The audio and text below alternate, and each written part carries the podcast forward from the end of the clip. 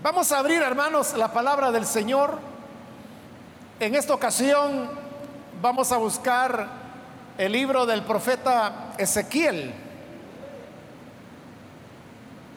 el capítulo número 37.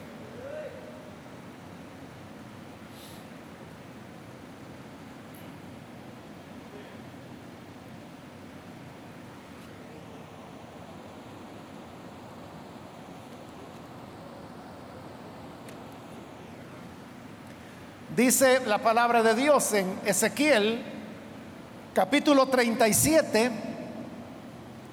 del versículo número 11 en adelante. Luego me dijo, hijo de hombre, estos huesos son el pueblo de Israel. Ellos andan diciendo, Nuestros huesos se han secado. Ya no tenemos esperanza. Estamos perdidos. Por eso profetiza y adviérteles que así dice el Señor omnipotente. Pueblo mío, abriré tus tumbas y te sacaré de ellas y te haré regresar a la tierra de Israel. Y cuando haya abierto tus tumbas y te haya sacado de allí, entonces, pueblo mío, sabrás que yo soy el Señor. Pondré en ti mi aliento de vida y volverás a vivir. Y te estableceré en tu propia tierra entonces sabrás que yo, el Señor, lo he dicho y lo cumpliré. Lo afirma el Señor. Amén. Hasta ahí vamos a dejar la lectura. Pueden tomar sus asientos, por favor.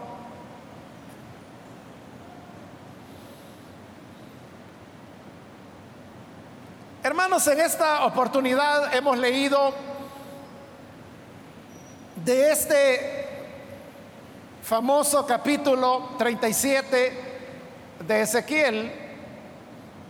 Y digo famoso porque contiene una visión que el profeta recibió que es bastante conocida y se ha usado en muchas predicaciones. Sucede que Ezequiel tuvo una visión en la cual el Espíritu Santo llegó donde él estaba, lo tomó y entonces lo trasladó a un valle, pero este valle estaba lleno de huesos, de huesos humanos. Y el Espíritu lo colocó en medio del valle, en medio de esa gran cantidad, cantidad de, de huesos y dice que era inmensa la cantidad de, huesos humanos que había en el lugar. Y él observó y vio que estos huesos estaban secos, pero extremadamente secos. Es decir, que no era que esos huesos hubieran pertenecido a personas que tuvieran poco tiempo de haber muerto, sino que esas muertes se habían producido mucho tiempo antes, de tal manera que ya no quedaba nada de esas personas, sino solamente los huesos. Y aún los huesos estaban extremadamente secos. Entonces eh, el Señor le habló y le preguntó al profeta, ¿volverán a vivir estos huesos? ¿Será posible que, los huesos vuelvan a vivir? Y obviamente, hermanos, cuando uno, si esa pregunta se la hicieran a uno humanamente, la respuesta sería, no, no hay posibilidades de que vuelvan a vivir.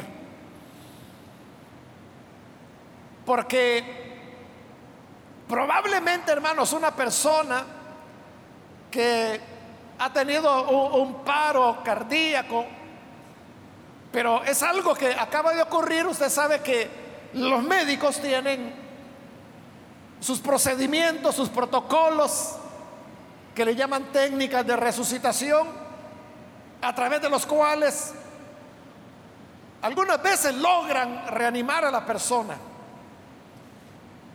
Su corazón ya se había detenido, pero a través de un desfibrilador, se llama el aparato, le dan ciertos estímulos eléctricos con lo cual la persona, su corazón vuelve a palpitar y la persona es reanimada. Pero eso es algo, hermano, que hay que hacerlo lo más pronto posible. Porque si pasara eh, determinada cantidad de tiempo, y no mucho, estamos hablando de unos 9, 10 minutos, se haga lo que se haga, ya no va a ser posible. Ya no se diga cuando ese cuerpo se ha descompuesto y se ha descompuesto de tal manera que ya no quedan más que los huesos. Y los huesos están totalmente secos, como lo vio Ezequiel en la visión. Por eso digo que ante la pregunta que el Señor le hizo, que si era posible que estos huesos volvieran a vivir humanamente, uno diría, no. Pero Ezequiel sabía que quien le estaba preguntando era el Señor. Y como para Dios todo es posible, entonces él no quiso responder, no, no van a poder vivir, sino que le dijo fue, Señor omnipotente. Y note cómo se dirigió a él. Se dirigió llamándole Señor omnipotente, lo cual significa que Él todo lo puede, que no hay nada imposible para Él. Y por cuanto Él es omnipotente o todopoderoso, Él se limitó, se limitó a decirle, Señor, tú lo sabes. O sea, Él no quiso decir no, que sería la respuesta lógica sino que como estaba hablando con el omnipotente, le dijo, tú lo sabes porque para Dios todo es posible. Entonces Dios le volvió a hablar y le dijo, mira, lo que tienes que hacer es profetizar. Y debes profetizar mi palabra. Y mi palabra es que le digas a los huesos que yo pondré en ellos aliento de vida y que volverán a vivir. Entonces viene Ezequiel siguiendo las instrucciones que el Señor le había dado y hace eso, se pone a hablar delante de todos estos huesos en el valle y le dice las palabras que el Señor le había dicho. Yo traeré sobre ustedes aliento de vida y volverán a vivir. Y en su visión Ezequiel vio que cuando él dijo esas palabras, comenzó a haber un estremecimiento en el valle.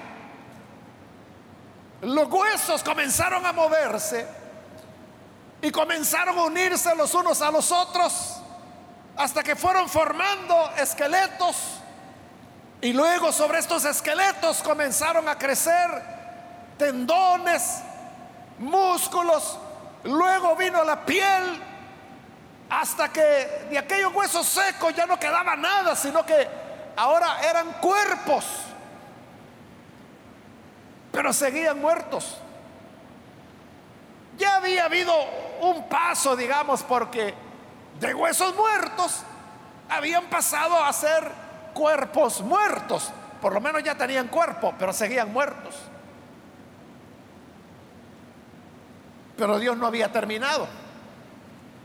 Entonces viene y le dice nuevamente a Ezequiel, ahora profetiza y dile al Espíritu que venga para que sople sobre estos cuerpos. Y otra vez Ezequiel, en medio de aquel valle, rodeado de innumerables cuerpos muertos, profetiza y dice, Espíritu de Dios, ven sobre estos cuerpos. Y el Espíritu vino y comenzaron a recobrar la vida, comenzaron a ponerse en pie. Y Ezequiel vio en la visión que de todos estos cuerpos se formó un gran ejército de hombres que estaban ahora en pie y con vida. Y ahí terminó la visión. Al terminar la visión, el Señor volvió a hablarle a Ezequiel y le dijo, mira, te voy a explicar la visión que has tenido. Y son los versículos que leímos. Hijo de hombre, estos huesos son el pueblo de Israel. Aquí, hermanos, es importante hacer una pausa para explicar qué era lo que estaba ocurriendo. Estamos con el profeta Ezequiel. Y probablemente usted sepa, y si no lo sabe, pues hoy lo va a saber, que Ezequiel es un profeta que ejerció su ministerio durante la deportación. Porque los profetas del Antiguo Testamento se clasifican en los profetas antes de la deportación, durante la deportación y después de la deportación. Ezequiel es durante la deportación, la deportación a Babilonia. De hecho, todas estas visiones y todo este libro que hoy tenemos de Ezequiel, él lo recibió totalmente estando en Babilonia, porque él era de los cautivos. Entonces significa que estamos en el tiempo cuando ya se ha producido la deportación a Babilonia. Esta deportación vino por causa de los babilonios, o también llamados caldeos, quienes habían llegado hasta la tierra de Israel, habían ido derrotando todas las ciudades en Judá hasta llegar a Jerusalén, la cual la rodearon, la sitiaron.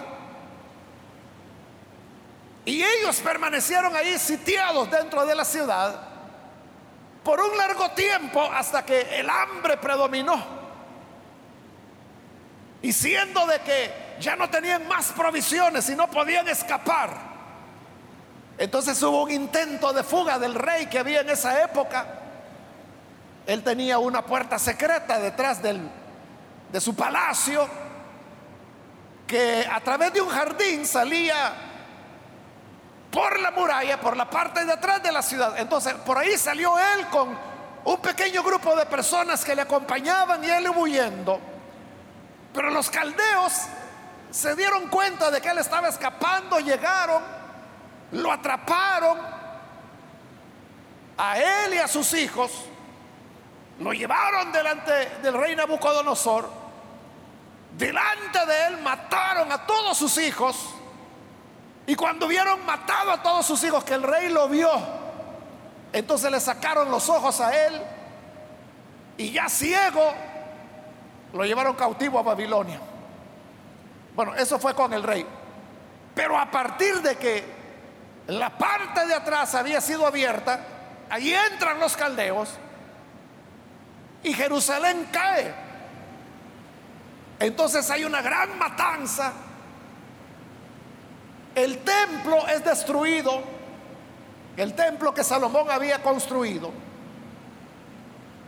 Todo es incendiado. Las murallas de Jerusalén que la protegían son derribadas en tramos muy grandes. Las casas son pasadas por fuego, es decir, la ciudad es incendiada y no queda nada más que rocas. Y los pocos sobrevivientes que habían se lo llevan como esclavos y van a parar a Babilonia, miles de kilómetros de distancia de Jerusalén. Eso es lo que Israel había vivido. Los israelitas interpretaban estos acontecimientos como su final. y que ya no había esperanza. El ejército había sido disuelto. Ellos habían sido derrotados.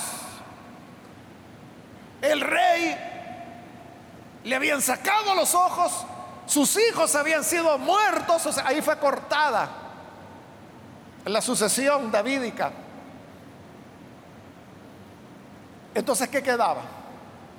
Ya no tenían el culto, ya no tenían sacerdotes, ya no tenían templo, ya no tenían altar, ya no tenían nada.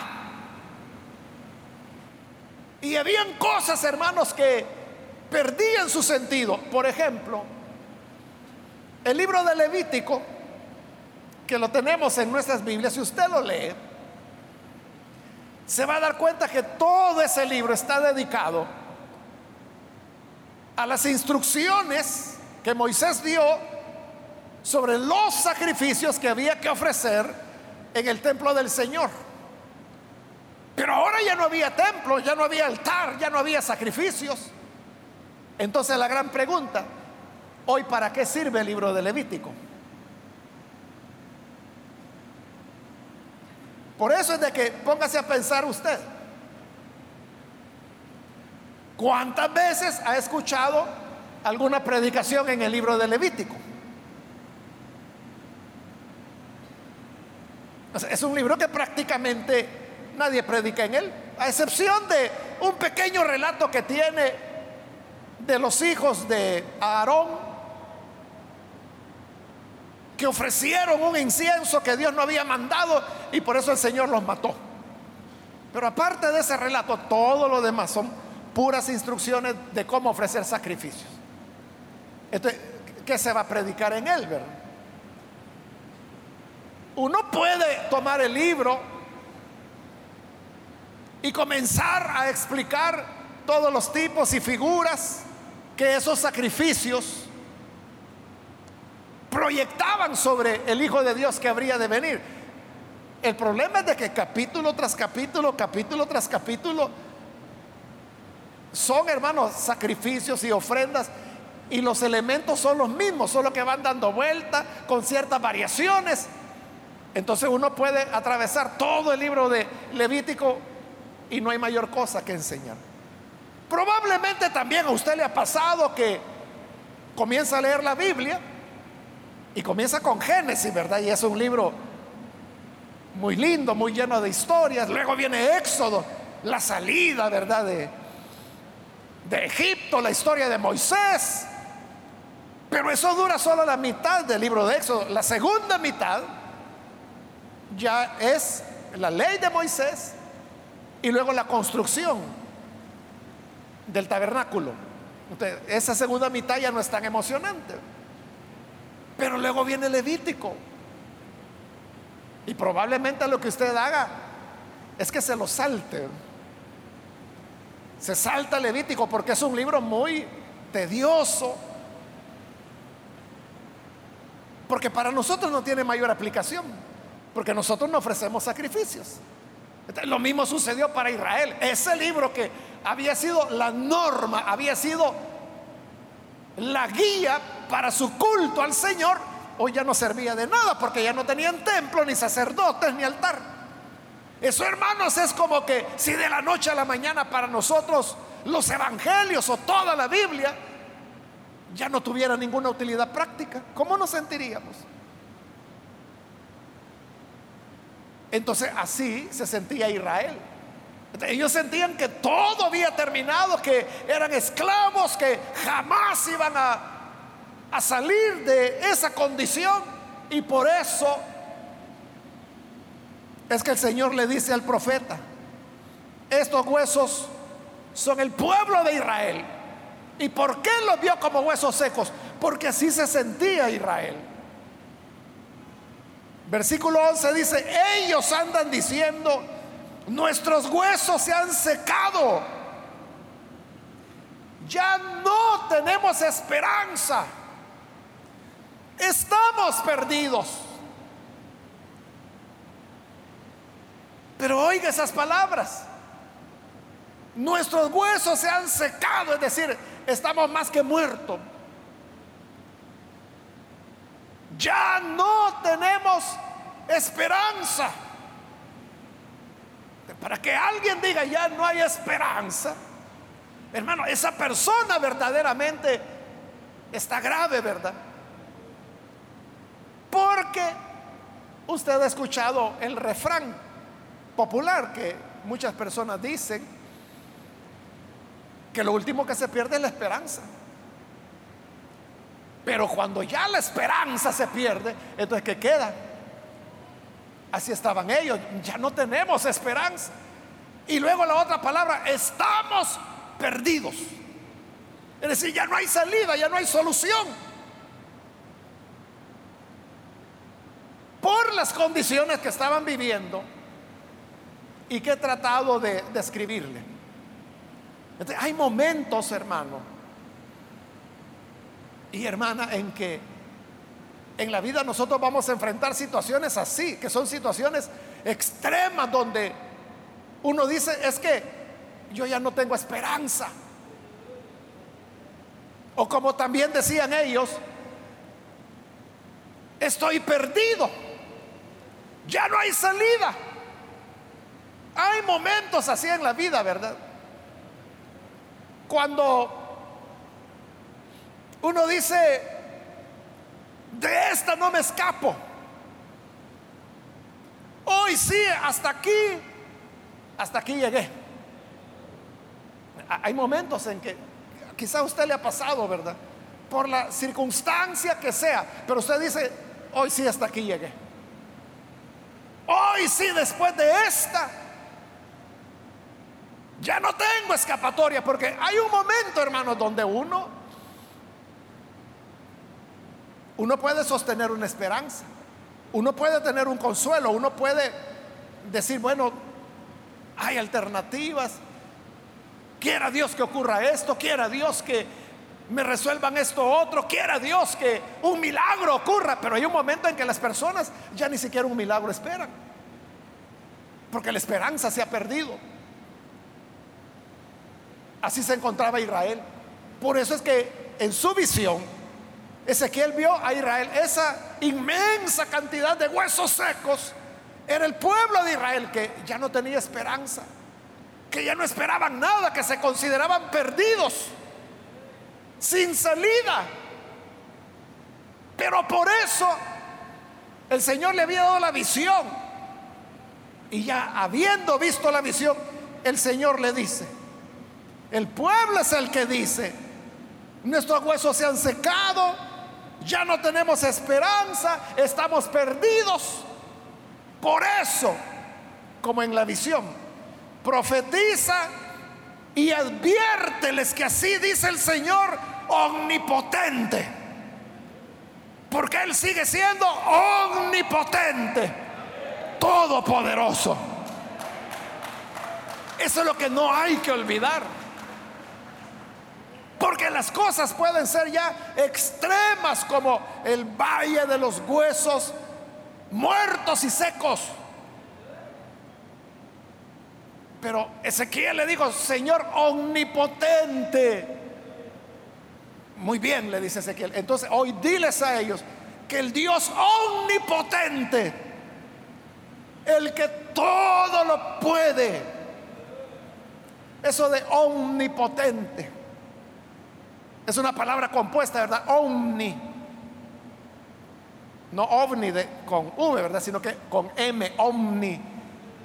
Lo que significa es totalidad. Y potente viene de potencia, que es que Él tiene todo poder, toda potencia, todo lo puede. Para Él no hay límites.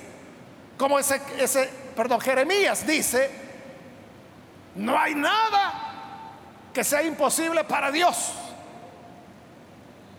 No hay nada que sea imposible para Dios. Nosotros somos los que decimos, ya no tengo esperanza, ya no tengo salida, estoy perdido. Pero para el Dios omnipotente, no se han agotado las opciones.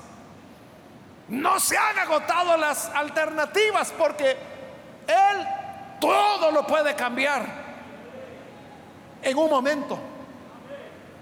Entonces le digo, profetízale al pueblo y diles esto. Pueblo mío, abriré tus tumbas y te sacaré de ellas. Te haré regresar a la tierra de Israel.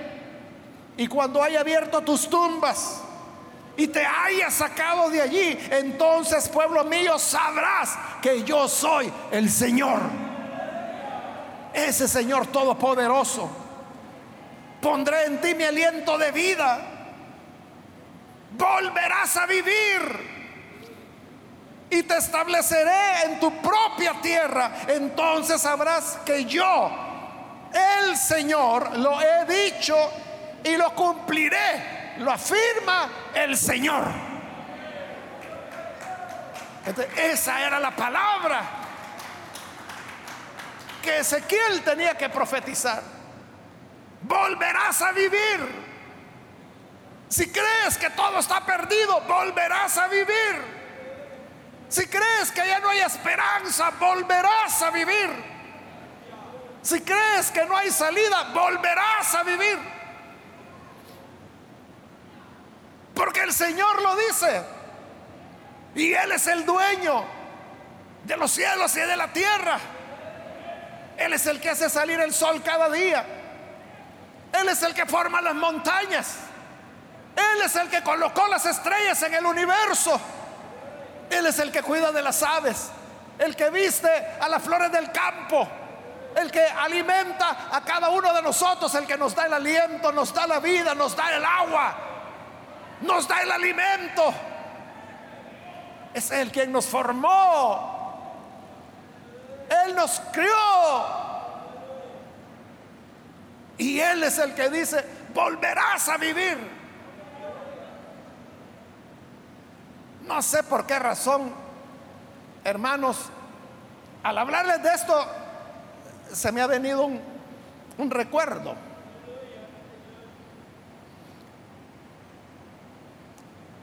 Que yo veo de que no tiene mucha relación, pero ya que me viene, me viene, me viene y está ahí, se lo voy a contar. Ya lo he contado en otras ocasiones. Esto sucedió cuando yo apenas iniciaba el ministerio allá en la ciudad de Santa Ana. Y en esa época, hermanos, yo tenía mi primer vehículo, bueno, lo estaba pagando, ¿verdad? Era ya un vehículo de segunda mano. Era un panel Volkswagen. Hoy muy poco se vende ellos, pero tal vez algunos recordarán. Una de las características del Volkswagen es que el motor no lo lleva adelante, sino que lo lleva atrás. Y yo quise comprar el panel que tenía varios asientos, ¿verdad? Porque yo quería usarlo para llevar y traer a los hermanos de la iglesia y para eso lo usaba. Estoy hablando del año 80, 81, cuando la guerra estaba comenzando. Entonces, de repente los buses podían ya no estar, entonces para eso me servía, para llevar y traer a los hermanos. Y, varias veces lo hice. Bueno, regularmente lo hacían. Pero un día, hermanos, era de mañana y yo había ido a, una parte de la ciudad que queda en alto, en alto en relación a la ciudad, ¿verdad? A visitar unos hermanos y yo venía de regreso y esa es una calle que ahí está todavía y cada vez que paso ahí siempre me recuerdo. Que es una calle que va descendiendo hacia la ciudad, pero como va descendiendo tiene varias curvas. Como le dije hace un momento, ese fue el primer vehículo que yo tenía, es decir, yo estaba aprendiendo a manejar. Y sucede que cuando yo venía para abajo, encuentro que venían varios vehículos, unos tres o cuatro, hacia abajo, adelante de mí, pero iban muy despacio, bajando muy despacio. Y usted sabe, ¿verdad? Uno, cuando es joven, es muy imprudente cree que todo lo puede. Y entonces yo dije, me voy a tirar al otro carril, ¿verdad? Y sobrepasarles porque yo no quería estar esperando, ¿verdad? Al paso que ellos iban, yo quería llegar donde quería llegar. eso hizo, aceleré y me tiré por el carril, pero como era curva, ¿verdad? Entonces yo calculé mal, es decir, no logré sobrepasarla y me agarró la curva. Y ya, hermanos, estando en la curva, me doy cuenta que venía un camión, pero de esos grandotes hacia arriba, ¿verdad? Y para donde me hacía, o sea, si yo iba con velocidad, iba hacia abajo, no podía volver a mi carril porque ahí venían los otros vehículos. Esa es una, precisamente porque como va en bajada, del otro lado es un, un paredón. Entonces uno no puede salirse, o sea, yo podía toparme al carril, pero aún así no iba a salir del carril porque es exactamente la calle, ¿verdad? O sea, no hay un lateral donde uno pueda tirarse. no podía ni a la derecha ni a la izquierda.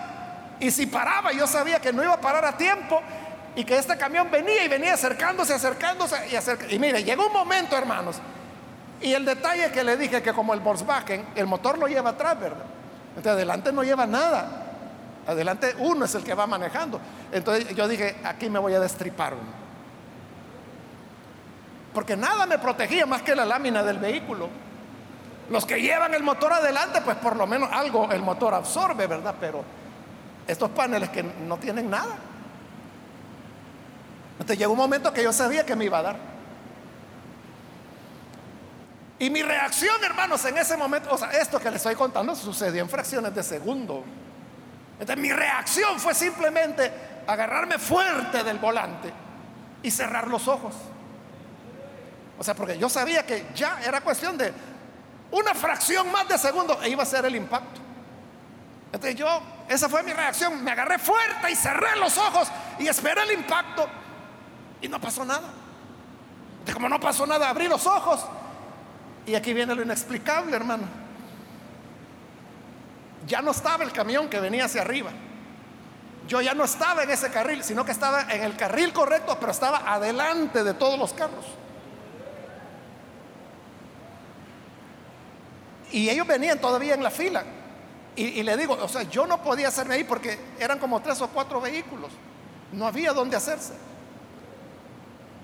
Entonces, eso a mí, hermano, me dejó asustado porque yo seguí manejando, obviamente, ¿verdad? Seguí bajando y entonces vi que el camión ya había pasado y que yo estaba adelante, que adelante de los vehículos y en el carril correcto. Y entonces yo me quedé, hermano, así muy, ¿qué pasó aquí? O sea, porque yo lo que esperaba era el golpe. Pero para estar donde estaba, hermano, yo tenía que haber evitado el camión que no sé cómo, y entrar a mi carril, o sea, pero para sobrepasar a todos tenía que haberme estrellado. Pero estaba adelante. Y entonces cuando yo estaba con eso, que parecía, hermano, irreal, ahorita mismo que se lo estoy contando, todavía me pregunto qué pasó, pero lo que le quiero decir es que cuando yo estaba adelante, que seguí manejando y yo me estaba preguntando qué pasó, yo escuché una voz, siempre le he dicho que, que la voz de Dios, yo no sé si se escucha o si se siente. Entonces no, no puedo decirle exactamente si la sentí o la oí. Pero la cuestión es que esa voz me dijo, estos son mis ángeles.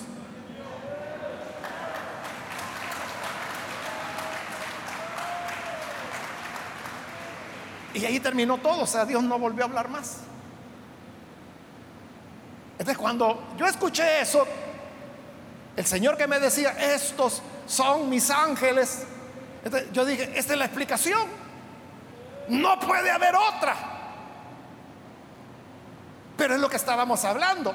Y por eso quizás le digo, me venía me el pensamiento. note, yo ya lo había dado todo por perdido. Yo sabía que no se podía hacer nada. Mm, para la derecha no se podía, para la izquierda no se podía, para atrás no se podía. Parar ya no lo paraba a tiempo. Lo único era hacia adelante, pero ahí era estrellarse. Entonces, como para mí no había salida, yo le digo, yo sabía que faltaban fracciones de segundo para estrellarme y probablemente morir. Pero entonces, esa fue mi reacción, cerrar los ojos y agarrarme fuerte. Probablemente eso, hermano, no iba a ayudar de nada, ¿verdad? Pero fue mi reacción. Una reacción ante un hecho que yo consideraba ya inevitable. Que si yo hubiera tenido más tiempo, quizás hubiera podido pensar, no sabía que mi vida iba a ser tan corta que en ese momento 23 años tenía. Quizás hubiera pensado eso, pero como fue tan rápido, no tuve tiempo de pensar nada. Pero a lo mejor ese hubiera sido mi pensamiento. Pero el Señor tenía otro pensamiento. Ciertamente vivirás. Es lo que les está diciendo acá. Volverás a vivir. Tú que dices que no hay salida. Tú que dices que no hay esperanza. Tú que dices que estás perdido volverás a vivir, sí, volverás a vivir. El Señor te va a sacar adelante, porque Él es el omnipotente, el que todo lo puede. Aprendí ahí, hermanos, a nunca sobrepasar en curvas. Esas experiencias son las que le, le, van dando tranquilidad a uno al manejar y todo eso, ¿verdad? Uno se va haciendo más prudente porque se da cuenta de que no es juego, ¿verdad? Que uno no puede arriesgarse, corre riesgos que no valen la pena.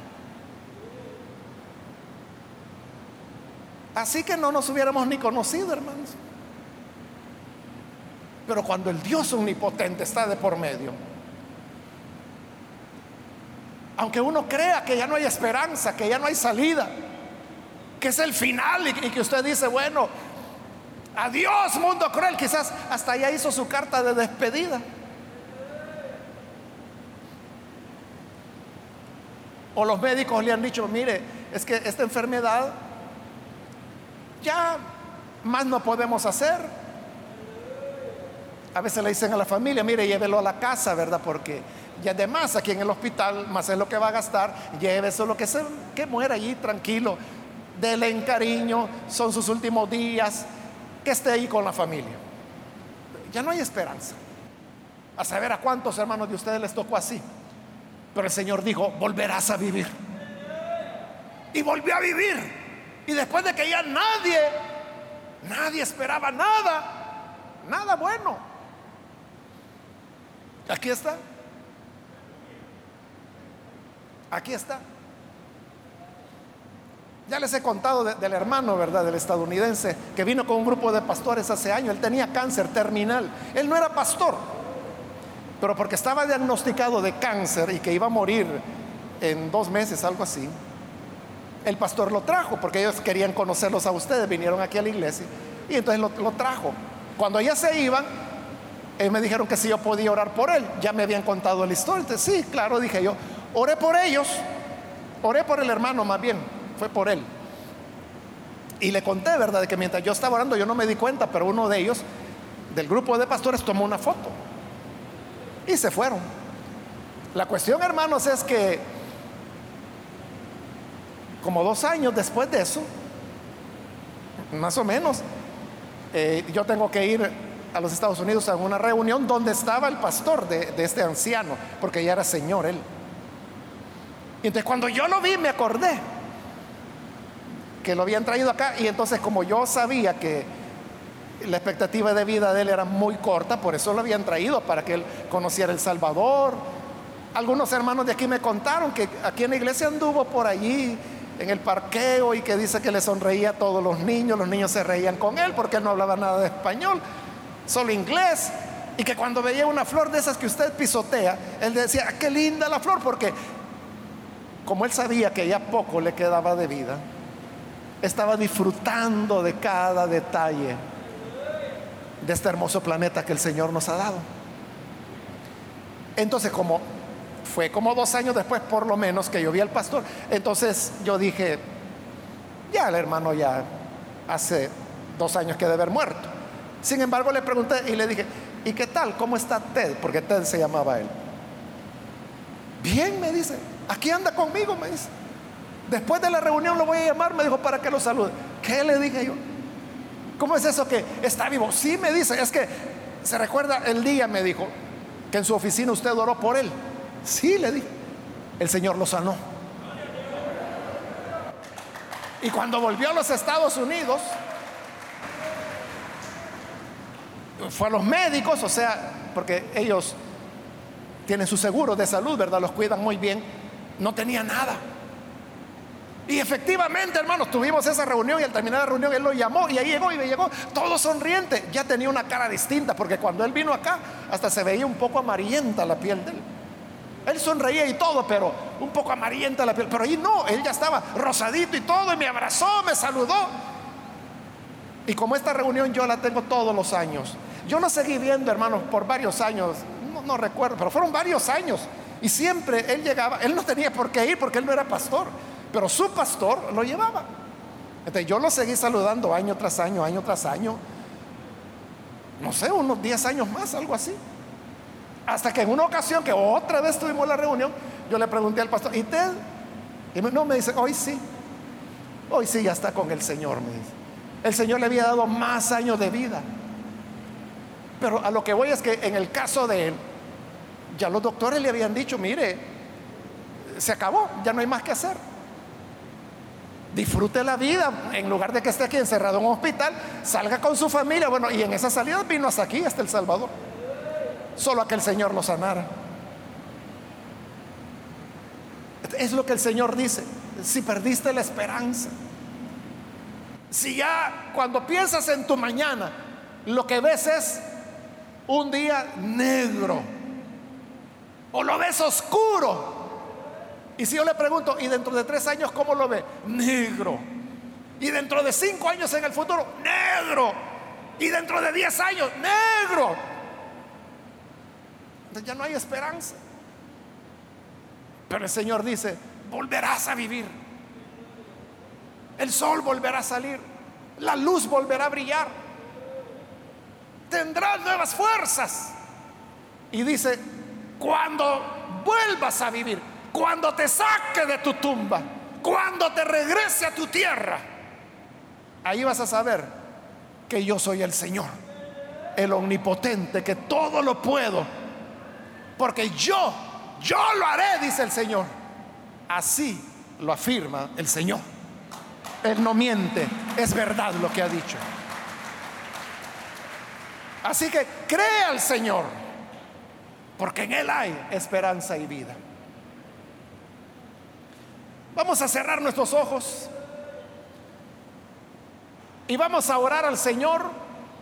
Pero antes de hacer la oración, yo quiero invitar, si hay con nosotros amigos o amigas que todavía no han recibido al Señor Jesús como su Salvador.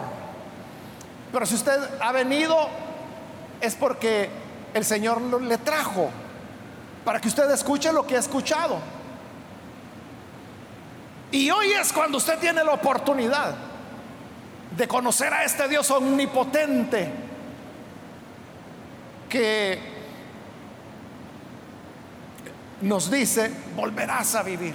Quiero invitar entonces si hay con nosotros algún amigo o amiga que por primera vez necesita recibir al Señor como su Salvador, yo le invito para que ahí en el lugar donde está, se ponga en pie, porque nosotros vamos a orar por todos aquellos que se pongan en pie. Así que si usted quiere recibir al Hijo de Dios, póngase en pie y vamos a orar. Vamos a orar por usted. Puede ser que los momentos que vive son difíciles Puede ser que usted dice, no, lo que yo estoy viviendo no se lo deseo a nadie. Muy duro, muy difícil. Pero el Señor dice, yo te puedo dar vida. Volverás a vivir. Ya no serás como esos huesos secos que vi el profeta, sino que sobre ellos vino la palabra de Dios y vino el Espíritu para darle vida. Hoy tú has escuchado la palabra de Dios. Y aquí está el Espíritu que quiere darte vida. ¿Quieres recibirla? Ponte en pie. Ponte en pie ahora. Y vamos a orar. Recibe al Señor Jesús Ponte en pie. Hoy es el día de gracia. Hoy es el día cuando todo puede cambiar.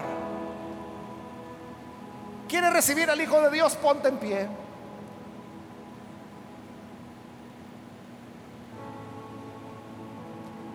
Muy bien, aquí hay una persona, que Dios lo bendiga. Alguien más que necesita hacerlo. Puede ponerse en pie. Otro amigo o amiga que necesita recibir al Hijo de Dios, póngase en pie. No importa en qué te encuentras, el Señor puede sacarte. El Señor puede levantarte, el Señor puede darte esperanza. Volverás a vivir. Ponte en pie. Recibe la gracia de Dios. Déjate abrazar por el amor de Dios. Recibe la benevolencia, la bondad de Dios. ¿Hay alguien más? También quiero invitar si hay algún hermano o hermana que se ha alejado del Señor, pero hoy necesita reconciliarse, póngase en pie también. Hoy es una buena oportunidad, un buen día para que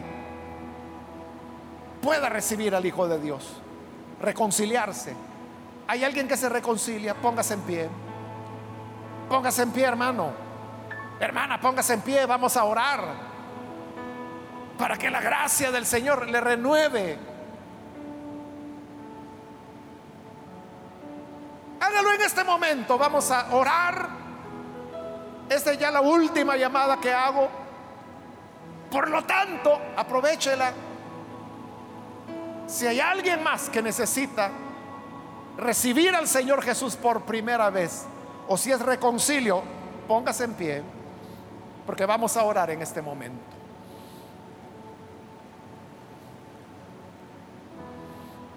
A usted que nos ve por televisión, también le invito para que junto con esta persona usted reciba al Señor. Ore con nosotros en este momento. Señor, gracias por tu palabra, porque ella nos da esperanza, nos da ánimo. Y ahora queremos, Señor, presentarte a ti. Esta persona en este lugar, también aquellos que a través de televisión, de radio, de internet están abriendo su corazón para recibirte a ti, para creer en tu palabra. Señor, te rogamos, dales una vida nueva, que puedan, Señor, recobrar la esperanza. Y tú que eres el Dios omnipotente, el Dios de los imposibles. Tú puedes dar nueva vida a quienes se sienten perdidos, que no tienen esperanza o se ven a sí mismos como huesos secos. Pero gracias Señor, porque tú eres Dios de vida, eres Dios de misericordia. Y tú quieres que vivamos y nos dices, volverás a vivir. Yo te ruego, Señor, que bendigas a cada persona, cada hermano, y en medio de sus dificultades, en sus tristezas, en su dolor, en el conflicto que enfrentan, en la enfermedad que les agobia.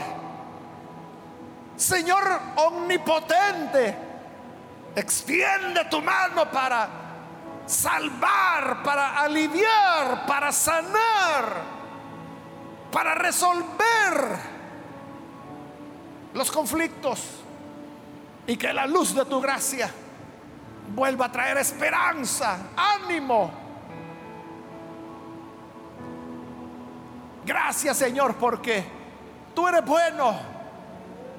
Envías tu palabra y hoy hemos profetizado tu palabra y tu espíritu está aquí, renovando, salvando, dando vida, animando a tu pueblo, bendiciéndoles en todo sentido. Gracias Señor por tu bondad. A ti sea la gloria hoy y por siempre. Amén y amén.